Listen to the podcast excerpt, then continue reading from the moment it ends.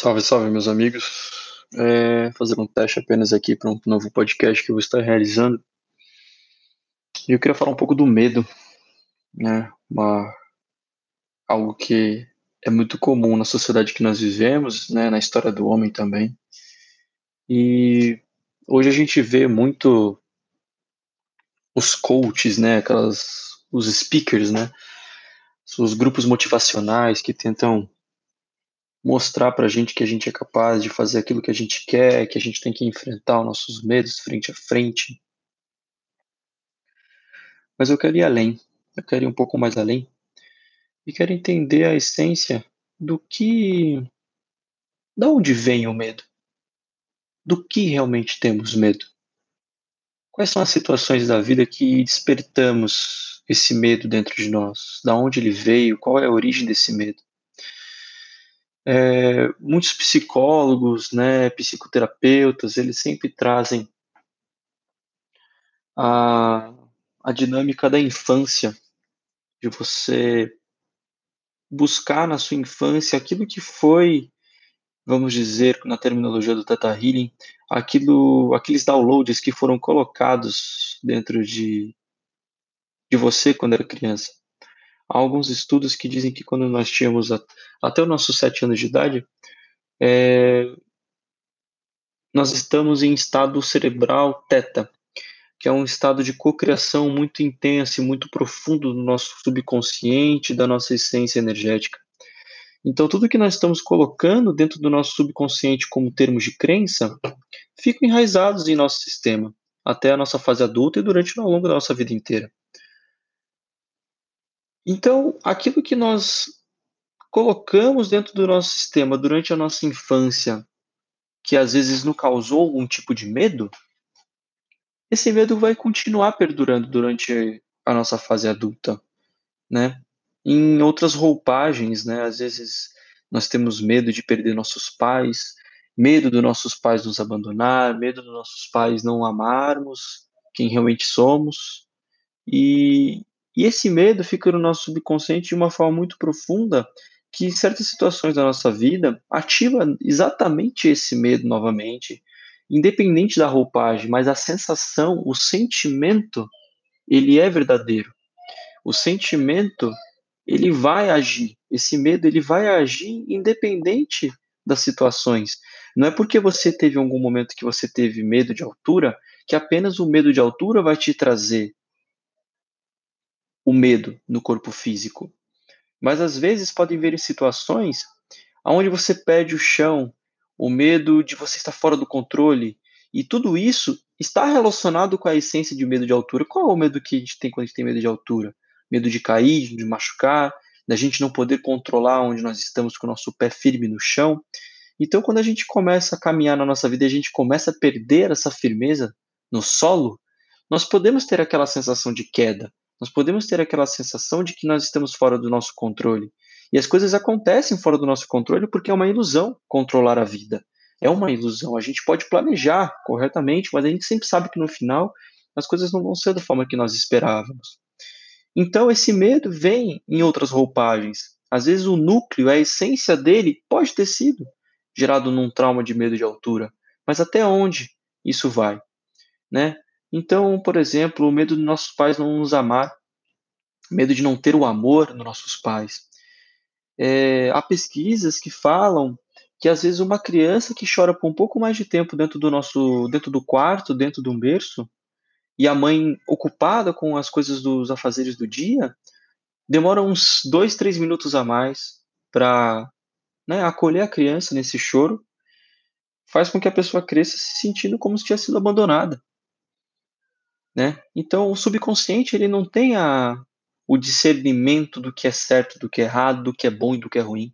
Ele só interpreta aquela informação e enraiza isso dentro do sistema. E aí que entra o trabalho das crenças. Por que, que as crenças estão vindo tão à tona, né? E porque as pessoas estão vivendo num medo constante. As pessoas estão vivendo numa ansiedade, numa sensação de descontrole, é, onde as pessoas não veem além, não conseguem enxergar os próximos passos, se cobram demais, a sociedade faz isso com elas. Então elas vivem em constante estado de alerta, constante estado de medo. Medo de não agradar aos outros, medo de não ser quem ela é, medo de não conseguir vencer na vida, medo de perder a esposa, o filho, medo de perder os pais. E através das pesquisas, através dos, dos, testes, através dos tratamentos, através das curas, através de tudo isso que vai acontecendo, eu falo curas no sentido de compreender. O ganho de consciência já é uma cura. Então, quando você vai vendo, as pessoas vão compreendendo que, tá, o medo ali naquele momento para aquela pessoa é real. Né? Para frente eu vou falar a respeito do medo que o medo realmente é uma ilusão. O medo não muda nada em nossa vida. O instinto é uma coisa, o medo é outra. O instinto de sobrevivência é algo bem real para o nosso corpo, né? Gerando adrenalina, fazendo as movimentações necessárias que precisa para se proteger. Mas o medo ilusório, o medo que está só na mente, ele não existe. Ele é algo criado para a mente, achando que está protegendo aquele que está pensando né, aqueles que estão observando o pensamento. E, e é uma ilusão. Então, através das terapias, Theta Healing, ou até às vezes os processos mesmo da psicoterapia, né, as pessoas foram entendendo que o medo delas vinha em outras essências, né? Só o medo é algo muito aberto, né? Não existe uma categoria, não há uma forma de categorizar isso. E às vezes a pessoa tinha medo de não ser amada pelos pais, porque por ser quem ela queria ser, ou por fazer algo que ela tinha vontade de fazer e ela não fez. Então internamente ela começa a adaptar a vida dela achando que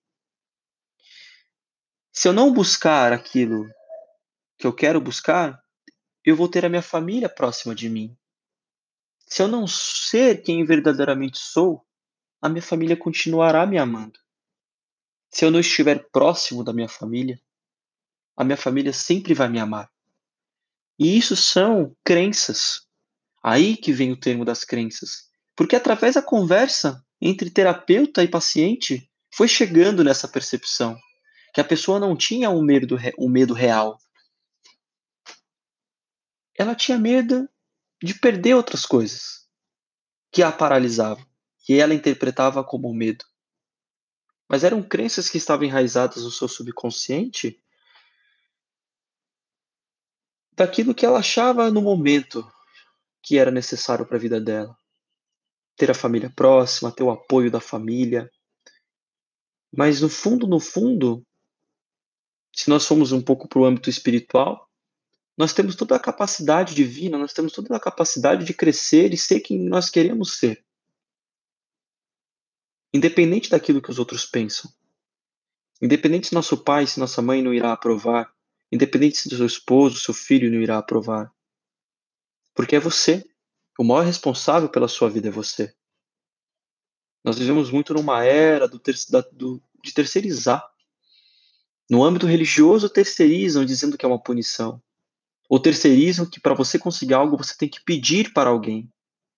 Pedir para Deus, para os orixás, para os guias, para os mentores. Terceirizar. E será que Deus e a criação, e nós fazemos parte dessa criação, nós somos parte desse todo? Nós não podemos pedir para nós mesmos as nossas atitudes? Aí que vem um pouco daquela força que os coaches têm, que alguns pastores têm, de colocar nas pessoas essa centralização de si, de dizer: você pode tudo. Se nós entendermos a profundidade disso, qualquer medo que chega até nós é ilusão, é transitório. Porque nós sabemos que, na essência, quantas coisas no passado você não teve medo e você enfrentou? Quantas coisas no passado você achou que não iria conseguir ultrapassar e você conseguiu? Hum? O momento a gente achou que era muito real esse medo. Paralisava, fazia as mãos suarem, tremerem, um frio na barriga. Desesperador. E você não está hoje aí, vivo, andando, caminhando, aprendendo, estudando, trabalhando. E o que te impediu de estar onde você está agora? Eu entendo que há coisas que você deixou de fazer pelo medo, que aí dentro de você você sente que devia ter feito até hoje e você não fez.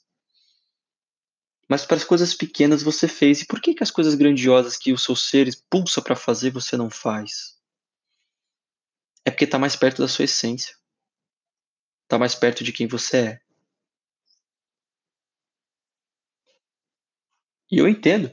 Isso assusta. Assusta. Mas no momento que a gente toma posse de si, a responsabilidade pela nossa vida, a responsabilidade por aquilo que nós gostamos e não gostamos em nós, ninguém pode mudar, só a gente. Ninguém pode pegar a nossa mão e nos guiar. Como muitos pregam, né? Que você precisa pedir para o seu guia, para o seu mentor, para o seu amparador, pegar a sua mão e levar você. Essa crença de que nossos mentores espirituais têm que ser babá, nossa, de segurar a gente no colo, isso é uma ilusão. Eles querem o nosso melhor, eles vão fazer o máximo que eles podem para nós conseguirmos crescer. Mas quem dá o primeiro passo tem que ser nós mesmos. Enfrentar esse medo tem que ser algo que vem de dentro. De perceber é ilusório. O medo não existe.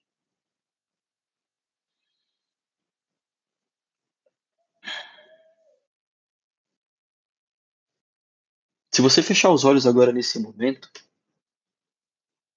parar um pouco o que você está fazendo, eu sei que através de um podcast é um pouco mais difícil.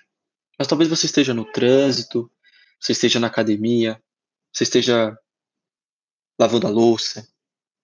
Foque a sua atenção para aquilo que você está fazendo. E escuta apenas a minha voz.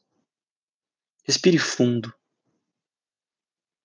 Traga ao seu corpo a percepção corpórea do seu corpo, o tato, o cheiro, o seu equilíbrio, a sua respiração. Perceba que nesse exato momento presente não há espaço para o medo, porque você está presente.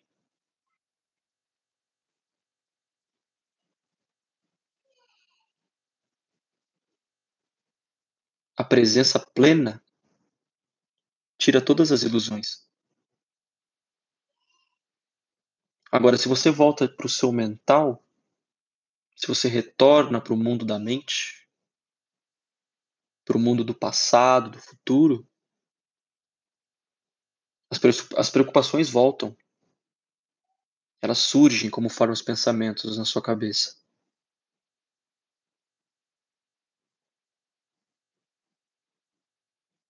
Agora você deve estar se perguntando, mas Caio, não é fácil. Nós vivemos num mundo muito opressor, que cobra muito de nós. Eu sei disso. Eu sei porque eu me via muito como sinônimo do medo.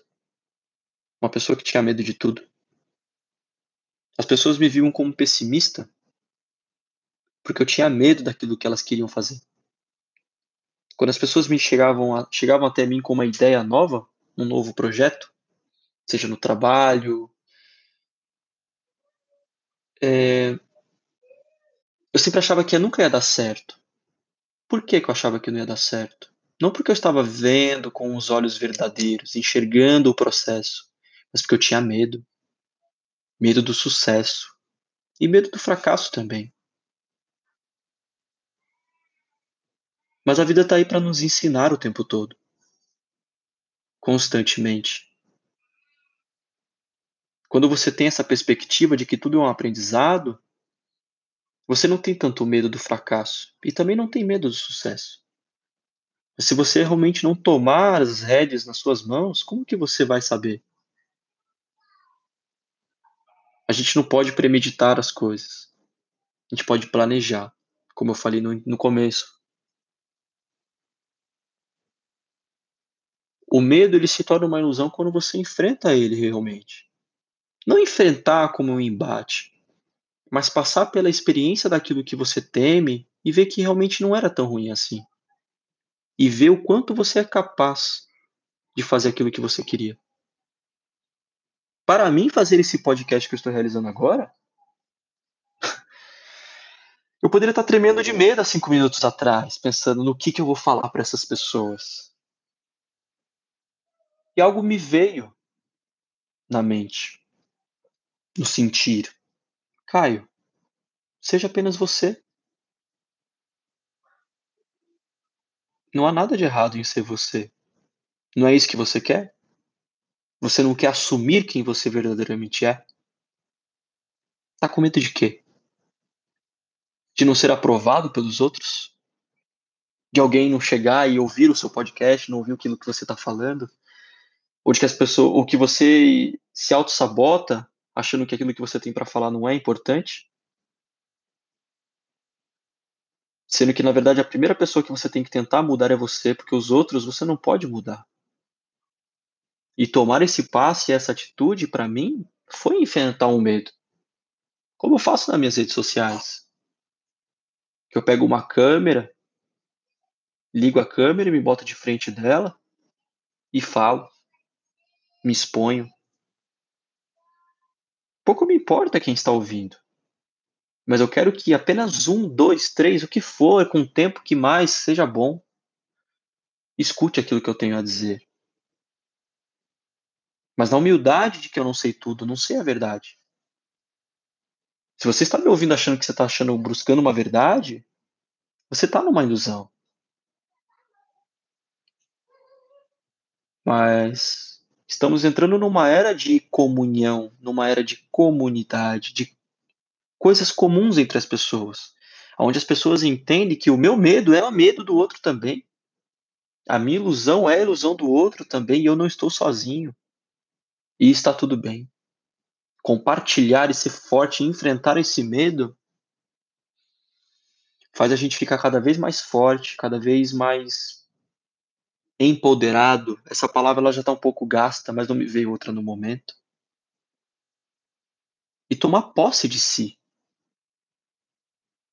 E tomando a posse de si mesmo, você começa a se enxergar muito no outro e o outro em você. Então busquem com olhos de observador mesmo. Entender o núcleo do seu medo. Qual é a essência desse medo que estou sentindo? É um medo real? É um instinto real daquilo que pode acontecer comigo? Eu posso cair, tropeçar, me machucar?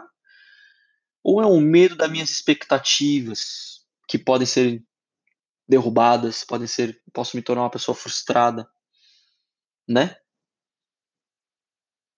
é real. Eu acho que eu vou chegar lá e vou me arrebentar todo.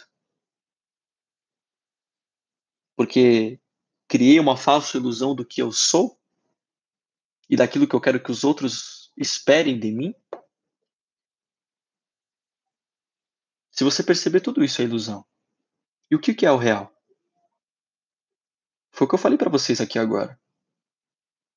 É o momento presente. No momento presente você vai sentir se o medo é real ou não. E você pode ter certeza que o medo não é real. A não ser que você esteja pulando de um prédio, o seu risco é grande. Né? Saltando de paraquedas. É um medo que, né, é incontrolável. Mas isso está a ver do instinto de estar relacionado ao instinto de sobrevivência nosso. Adrenalina, entanto que depois você vê que não aconteceu nada de ruim e você sai elétrico, energizado, renovado, pronto para outra.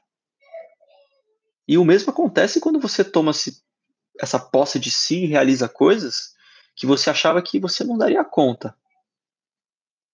E se não, e se não der conta, não tem nada de errado. Você vai falar: nossa, posso melhorar isso, posso corrigir aquilo. E você teve o aprendizado. E o medo foi embora. Você esqueceu o medo. Então busquem a crença, a origem disso. O Teta Healing ele faz um trabalho fantástico de crenças, exatamente por isso. Porque a gente se sente incapaz, insuficiente. se sente pequeno. Então, reflita um pouco sobre isso, traga essa consciência de si. Se for um pouco difícil, busque em terapia. Busque compartilhar com alguém. Se vocês tiverem interesse, quiserem entrar em contato comigo, a gente pode fazer um realizar um trabalho nisso. Mas é legal que vocês já venham com algo traçado. Olha, eu sinto muito medo disso, ou eu me auto-saboto em certas atitudes que eu não sei a origem disso. Por que que quando eu chego no ápice do momento para realizar algo eu volto para trás? O que que está me impedindo? Qual foi a primeira vez que isso aconteceu comigo? Tá bom? É, eu quero agradecer a audiência de todos por escutarem até esse ponto este áudio, que eu vou começar a realizar aos poucos, sentindo também aquilo que deve ser falado por áudio, que também fique de fácil acesso para todos, tá bom?